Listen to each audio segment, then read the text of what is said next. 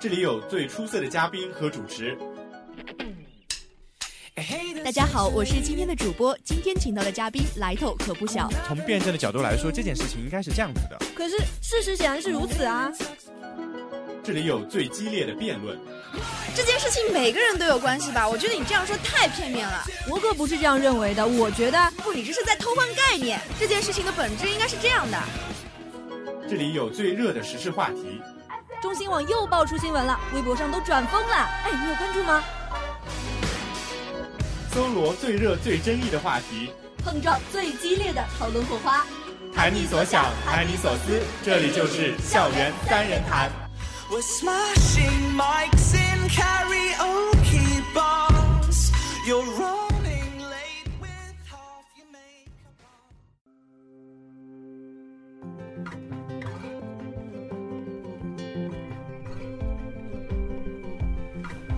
好的，在今天开始我们的讨论之前呢，还是要为大家介绍一下两位嘉宾，先做一下自我介绍吧。大家好，我是来自本日，呃，我是来自外国语学院本日一六一班的孔月。嗯。大家好，我是来自行知学院法学分院法服幺六幺班的赵长志。嗯，好的，欢迎两位嘉宾来进入我们今天的校园三人谈。那么，两位对于这个支付宝平时使用的频率怎么样？高不高？我平时呢是经常会使用支付宝的，呃呃，做一个形象的说法就是，我已经好几个月没有碰过真正的人民币了。嗯，可能呃，我们很多人出去买东西还是干嘛的，现在都是支付宝来付钱，并且出去玩的时候，可能到最后结账的时候也是用支付宝。嗯，那男嘉宾呢？呃，我感觉自己每天都在使用支付宝，去北门购物呀，或者是在网上订一些外卖的话，都是用到支付宝的。嗯，那应该说这个支付宝的，呃，我们的普及率还是挺高的。那么，呃，两位就是除了支付宝这个简单的支付功能之后之外啊，对于它另外的那些有趣的功能有没有什么了解？比如说像它就有一个，呃，蚂蚁森林的这样子一个功能，不知道两位有没有听过？呃，对，蚂蚁森林这个功能呢是比较有趣，自己最近呢一直在玩这个应用。哦，应该说它是一个公益上的，对吧？就是可能去，呃，进行一些呃步行，还是一些缴电费这样子，缴水费会给我们这个树灌水，然后等它长到一定程度的时候，会有人来买，然后去真的把那个树种到沙漠里面去。对，确实是它的公益这方面的功能也是吸引我们的一方面，就是通过我们呃每天的这样的支付活动，然后去关呃栽培这样一棵树，然后最后做到公益，做到沙漠里面，也是我们每个人都很乐意去做的这样一件事情。嗯，对。那么这个功能，我觉得相对来说还是比较成功的这样子一个功能。对，嗯。那么今天我们要讨论的是这个呃支付宝它前阵子推出的这个圈子，就是这个社交圈这样子一个功能啊。那么对于呃相比于前面那个蚂蚁森林。来说，这个功能就不太被大家所认可。那么，我想先听一下两位对于这个社交圈是持怎样的一个态度呢？呃，女嘉宾开始吧。呃，因为我本身做一个女女大学生啊，就是这个圈子中可以。呃，可以使用的那一方的存在，所以呃，对于我本人来说的话，呃，最近也看到很多关于这个圈子的负面新闻，然后本人也是呃去那个圈子稍微了解了一下，我本人是不太喜欢这个圈子的，因为我觉得这个圈子的规范度太小，以至于这个圈子我不知道它一开始的发起者是何用意，但最后我觉得这个圈子完全变了味道，就是不是我们想象的那个样子的了。对，可能呃，跟我们最初想象的那种发动态不太一样。很多人可能为了说赚取一点个人的利益，然后发了很多呃暴露的照片，让这个圈子变得更加的低俗化了。呃，也会对这个社会产生一些负面的影响啊。呃，那么呃，我想先听一下男嘉宾是怎么看的。呃，我认为圈子它的存在是有一定的合理性的。首先，它给了我们一个展，给了。女生一个展示自己的窗口，其次呢，给了我们一个去通过这个窗口看女生这样的一个途径。但是我认为，刚才女嘉宾，正如刚才女嘉宾所说的，她通过这个窗口，一些女生发了一些过于暴露的照片，这确实是一个不合理的事情，它不应该存在。嗯，那么男嘉宾有没有去了解过？因为可能这个功能啊是针对女生的，可能很多只有大学女大学生还有女白领这些才能够去呃发自己的那些动态。嗯，可能你没有那个机会，但是你有没有去了解过这样子的一个，或者去看过？呃，我确实是看过一些上面的照片，但是我觉得大多数还是可以看，他们并没有涉及一些过于敏感的内容。呃，所以你觉得这样子的一个圈子对你来说还是能够接受的？对我是可以接受的。哦，那可能跟刚才的女嘉宾就有一点小小的分歧了。我们的女嘉宾可能认为过于暴露不太好啊。那么我想说，一个东西它产生肯肯定是有它自己的原因。那么我想听一下两位，就是你觉得当初支付宝推出这个功能，它的初衷是什么呢？我觉得啊，一个公司或者是一个软件，它要想要发展的话，它肯定会有很多的外延业务。而呃，作为一个支付宝这样的一个金融软件，它本身是不具有社交的功能的。呃，支付呃支付宝的公司呢，可能就是想通过创造这样一个社交软件来丰富它本身这个软件的使用度，就是吸引更多的人去使用支付宝，然后更多的去了解支付宝。我觉得它的本本身的初衷应该是使自己的软件发展的更好的这样一个初衷。哎，对，因为我们知道。它好像是那个评论呢，要达到那个芝麻信用分达到一定额度，你才能够进行。所以我觉得这样子的一个功能推出，可能会促进可能很多的顾客去消费，带动它那个经济的发展。嗯，对，它肯定会刺激呃支付宝的用户的使用量或者是金额的成交量，但是这个时候我觉得就可能会涉嫌到很多呃网友啊呃的评论，就是说支付宝公司存在炒作的问题，无论是从它公司的本身，还是使用这个公使用这个软件的人的本身。嗯，那么男嘉宾呢，你对这个问题有什么样的看法？呃，我认为支付宝推出这个功能的初衷呢，也是为了吸引更多的客户。有资料显示呢，支付宝的活跃用户是二点七亿，而微信是。八亿，可以说差距是相当大的。在这个当今这个社会呢，谁有更多的客户，就可以说谁有更多的盈利的机会。所以说，我认为支付宝推出这个功能，还是为了去争取更多的客户资源。这样。嗯，那么呃，另外啊，我们过渡到下一个部分，就是呃，针对这样子一个支付宝的圈子，它到底能不能够把我们这些呃很多的顾客，还有使用这个支付宝的呃一些使用者啊，到底给能不能给他们圈住？就是说，我们先来看一下这个软件，它对于这个社会、对于这个个人而言，它到底有哪些影响？我们先来说一下它对这个呃个人的和社会带来的一些不好的影响。我觉得它对这个个人带来的不好的影响，就是它传播的内容使我们觉得它这个圈子很低俗，然后也使我们这些平常经常运用支付宝做交易的人觉得它的安全度降低了，就是把我们一个原来很隐私的这样一个账户暴露在公众的视野之下，让我们觉得，让我们用户的心里觉得它本身存在着安全的问题。嗯，可能很多本来它就是一个提倡隐私的这样子一个软件，然后推出了这样子一个功能以后，你不管。管是呃，到底真的有没有侵犯到你个人的隐私？我觉得把这个你个人的一些生活的动态放在上面，也会不利于自己隐私的一些保护。嗯，是这样的。呃，那么男嘉宾呢？但是我认为呢，支付宝首先它是可以自觉，它是可以自愿的把自己的照片放在网上，而不是。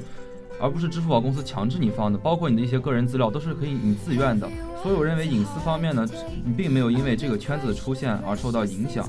其次，刚才女嘉宾也说了，它的内容低俗，我认为内容低俗我们是可以整改的，并不能因为它的内容低俗，所以我们就否认这个圈子的存在。我们通过整改让它做得更好，那岂不是更好吗？嗯，那么其实通过两位刚才的对个人的这样子一个阐述啊，呃，我觉得主主要就是有两点，一个就是自己的个人的利益还有隐私会遭遭到一些破坏，然后还有呢就是发布的一些图片和动态太过于敏感了，可能会对这个社会产生一些负面的影响。那么刚才呢主要是针对这个对个人的一些不好的影响啊，那么我想讲一下就是，呃，听你们讲一下对这个社会就是大的层面来讲的话，它有哪些坏的不好的地方呢？社会的的话，我们首先知道这个信用，呃，支付宝的这个校园生活还是白领生活，它是需要用户男性用户有一定的信用额度才能够进入这个圈子进行评论的。那么它无形之中就给社会画了一份画了一个等级，就使这个社会有了门槛的这样的一个状况，就是让人家心里觉得会很不舒服。运用的人。对，其次我觉得是呢，呃，它并没有改变，说是或者说是它并没有改变当今社会人支付的这样的一个便利程度，它相反的是出现了很多的虚假信息，许多的人既然靠这个开始牟利了，就是违背了原来的初衷，就是导致了很多不良的盈利渠道产生了。嗯，并且我想补充一点，就是在那个，呃，刚才女嘉宾提到的之后啊，就是它这个圈子推出呢，我觉得它还有一点就是，嗯，除了刚才女嘉宾讲的这一点，就是我觉得它还有一些不好的东西，就是可能对于除了对于我们的隐私之外啊，它这些东西的话，可能有些人会进行诈骗，对吧？很多人可能原来是在微信啊，还是 QQ，还有更更多的一些软件上面进行诈骗，可能他就会就把这个阵地转移到我们这个支支付宝来，借用这一次这个噱头来进行这样的炒作。毕竟它是一个金融类的这样的一个支付工具，对于借用它来诈骗，我觉得可能会更容易一些吧。嗯，没错。那么我想听一下男嘉宾的看法。呃，首先我们要看到它是。信用分达到七百五十分以上才能够进行评论。我们讲信用分，它是一个人信用的体现。支付宝今天以信用分作为一个门槛，它其实是鼓励人们去更高的提升它的信用等级，也就是鼓励人们去更诚信。它并不是以存款去作为门槛，要求人们能不能评论。如果它今天以定一个门槛，比如说你要去存多少钱，你才可以去评论，那我认为它是引导了一种社会的不良风气。但是它作为一个信用分的话，我认为支付宝在这一点上还是可取的。其次呢，我们说它并不是一个不良的能力。你说，我们说一个人把自己的照片放在了网上，也许我们看到之后会会很愉悦，很赏心悦目。这时候我们感谢他给我们带来赏心悦目，我们去，比如去打赏他一点，这又有什么关系呢？我认为这是一个很正常的事情啊。嗯，那其实刚才两位都没有提到一点，就是它这个功能其实针对的主要还是女性。只有女性可以发布自己的动态，那么觉得，呃，这个这样子的一个设置的一个规则有没有就是，呃，感觉好像故意的抬高了女性的一些地位，然后把男性的这样子一个就是在这个软件上面起不到什么作用的？有没有这样子一个男女等级上面的问题？呃，我觉得是存在这上面的问题的，因为我刚才有提到就是社会门槛的问题，其实它不只是社会门槛的问题，更重要是性别性别之间的问题。嗯，所以说他他在他在专注于女性发的时候，就可能使这个圈子变得浑浊起来了。如果他是允许双方都能够发布自己的生活动态的话，所有人都能够进行打赏的话，我觉得这个现象可能会比现在的现象会好很多。哦，就是我觉得这样子的东西还需要很多的规范化。可能规范起来的话，可能这样子一个东西可能不会显得有特别不好的东地方，可能还会，呃，更好，就是促进它这个软件的发展。对，是这样的。那么其实到现在为止啊，这个软件应该说是被下线了。很多就是他公司的高层呢也出面来道歉，而且马云也在微博上面发声这样子。那么呃，最后走向下线，走向这个下线的这条路啊，我觉得肯定是有他自己的原因的。刚才两位的探讨呢，我们听得出来，女嘉宾呢可能就是持一个反对的态度，而我们男嘉宾呢还相对呃比较支持这样子一个东西。那么我还是想，他毕竟是下线了嘛，想来探讨一下他下线的真正的原因会是怎样的呢？呃，我们先从女嘉宾开始讲吧。首先，我认为它下线的根本原因啊，我们不妨举一个例子，就用微信做例子。微信它本身是一个社交软件，后来它又增加了微信钱包这样一个支付的功能。是的。嗯，那我们支付宝本身是作为一个支付功能的软件，它现在增加这个圈子，也相当是于增加了一个社交的功能。那么。我们知道为什么微信的红呃微信的钱包的功能没有下线，而支付宝的圈子的功能下线了呢？本身就是因为微信的钱包的功能在一定程度上它是促进了微信社交功能的发展的，就是意思是它微信不只局限于视频、图画这样子，还能够实现金额的转账，让人们在运用微信的时候会更加方便。而支付宝本身它会作为一种支付软件的话，它增加了社交的功能。对它的支付功能没有什么促进功作用，就是可能它本身就是一个用来支付的软件，然后它推出了这个社交的圈子，可能有点画蛇添足的作用，对，起不到对原来原有的功能的一些促进。嗯，相反，我觉得可能是它的支付功能还还去反反作用于它的那个圈子了，因为毕竟是用支付功能去打赏的嘛。对，那么男嘉宾呢？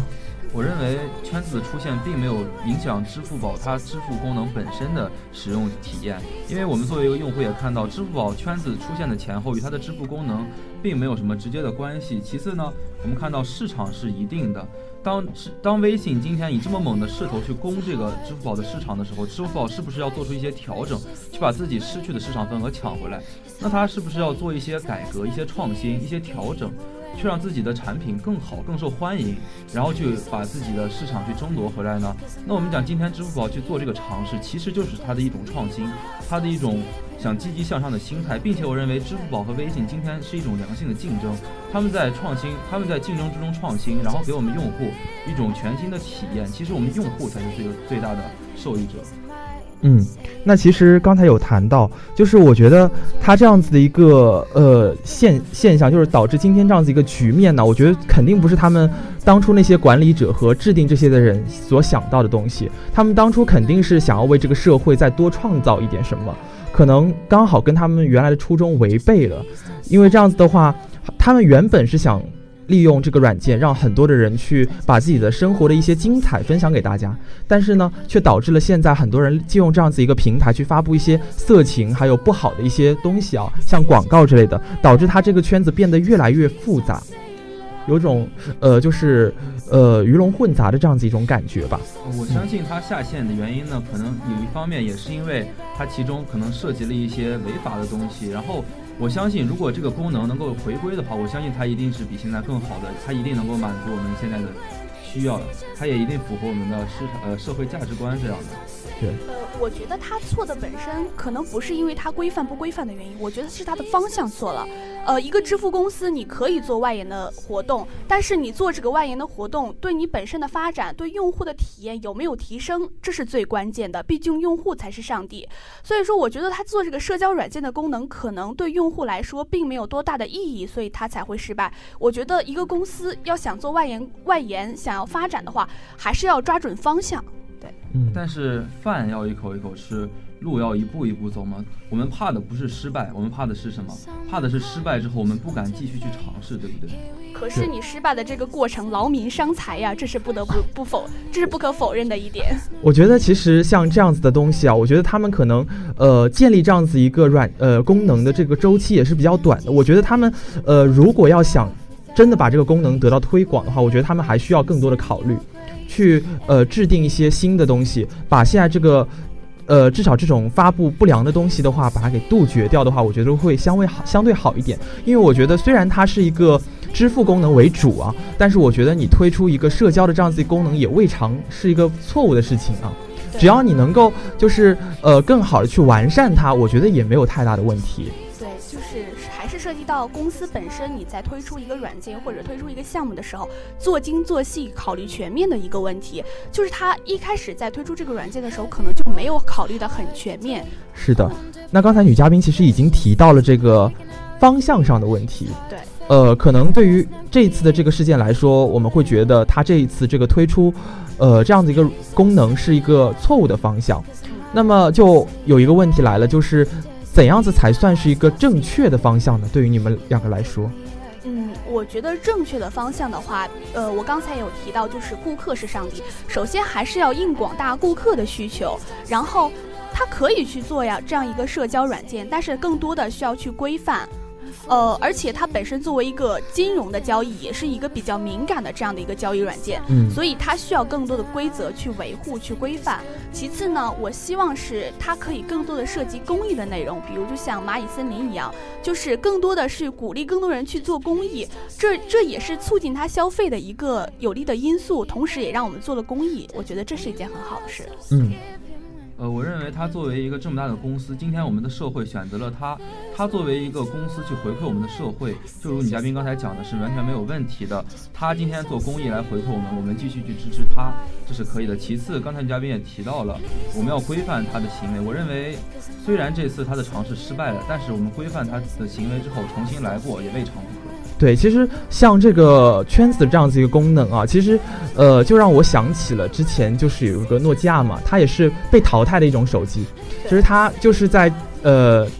感觉就是把自己封闭在一个小环境里面，根本就没有考虑到说这个社会上面这个智能手机这一块到底已经发展到哪样子的程度了。对，就像是支付宝这一次，我觉得他们就没有考虑到说，这其实现在社交圈子、社交软件这一方面已经感觉很完善了。对，像 QQ、微信普及率都是非常非常高的，所以我觉得它推出了这样子一个功能之后，觉得也不太有实用的这样子一个作用。对，是这样的。嗯。那我所以我觉得呢，就是在未来的话，我觉得这个支付宝的发展呢，就要更加的与时俱进。他们那些高层，我觉得要具有一个前瞻性这样子一个。但是我们看到诺基亚，它在尝试失败之后，它没有进及时的进行调整，所以导致它最后的失败。但是今天我们看到圈子它已经下线，我相信在它进行内部调整之后，它一定不会像诺基亚一样重蹈诺基亚那样的覆辙的。对，因为我我相信就是在马云的带领下，像这个支付宝的话。呃，毕竟他是一个非常好的领导人，我们也相信他在未来能够就是有更多更好的功能推出来给给我们大家啊。对其实我们用户还是很相信阿里巴巴的公司的，毕竟在购物或者支付呃各个方面呢，阿里巴巴还是一个比较有前瞻性的公司，它的研发也非常的好，很多的软件也受到了我们广大用户的喜欢。呃，就是还是希望公司能够更多的考虑到这个社会发展的潮流，因为要知道时代是不会等你发展好了再把你推出出去的，永远是我们要追着时代的步伐走的，是这样的。对，就是一个与时俱进的问题。对。所以说，今天女嘉宾也谈到了我们要与时俱进。我们看到这次圈子的出现呢，它其实也就是一种与时俱进。所以说呢，我认为女嘉宾其实从内心来讲，还是承认圈子的出现有其合理性的嘛。我觉得存在其合理，但是我觉得他这一次的话，相对来说就是这样子一个，就是跟他的初衷违背了嘛。最后出来这个结果的话，我觉得肯定是不好的。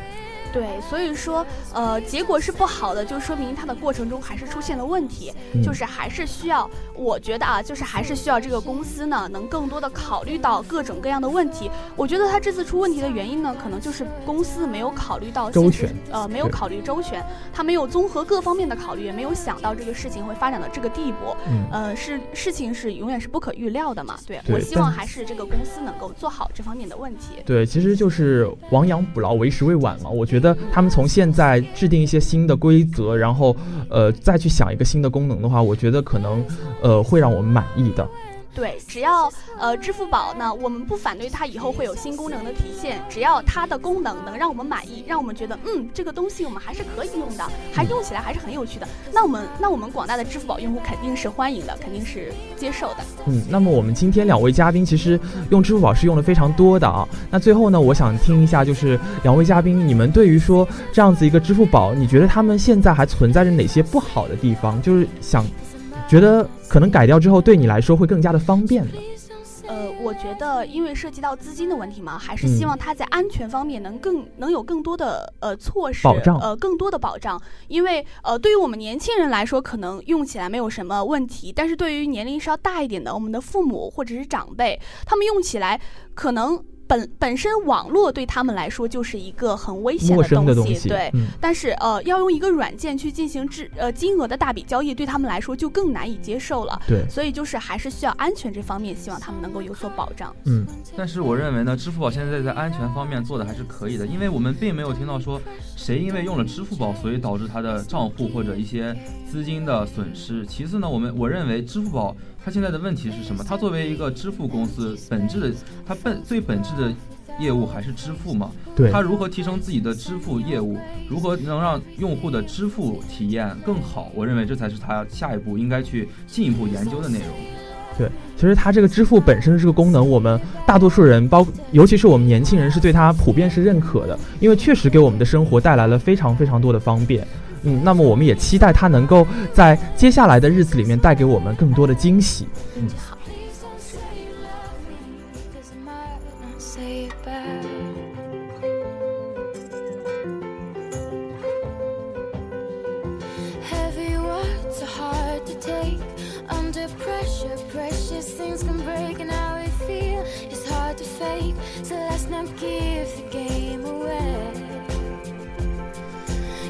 Please don't say you love me, cause I might not say it back. 在物质丰盈的现在呢，其实人们对于个人的身份呢是更加的焦虑了，并且呢更加难以获得满足感还有成就感。但是呢，在虚拟的互联网世界里面呢，人们还可以追求片刻的安慰。支付宝在横扫了一切互联网金融模式之后呢，再一次出征了这一次的社交战场啊，无疑是勇气可嘉的。可是呢，当它真正的和人们的生活现实重合的时候，很多人呢都没有做好这个准备。从这个支付工具走向社交，支付宝进军社交圈呢？必然是充满着很多变数的。毕竟，一个产品在用户大脑里的这个定位已经很深了，是很重要，并且又很难更改的。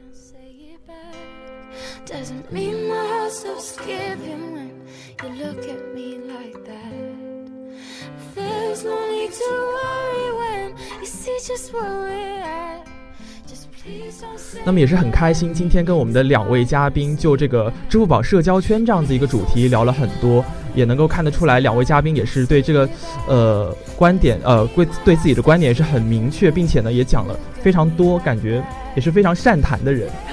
嗯，非常感谢你们今天两位的到来啊。那么先跟我们的听众说一声再见吧。嗯，好，那今天呃我们就到这里了，再见。嗯，好，听众朋友们再见。好的，今天的校园三人谈呢到这里就要跟大家说再见了。我是主播肖楠，我们下期再见吧，拜拜。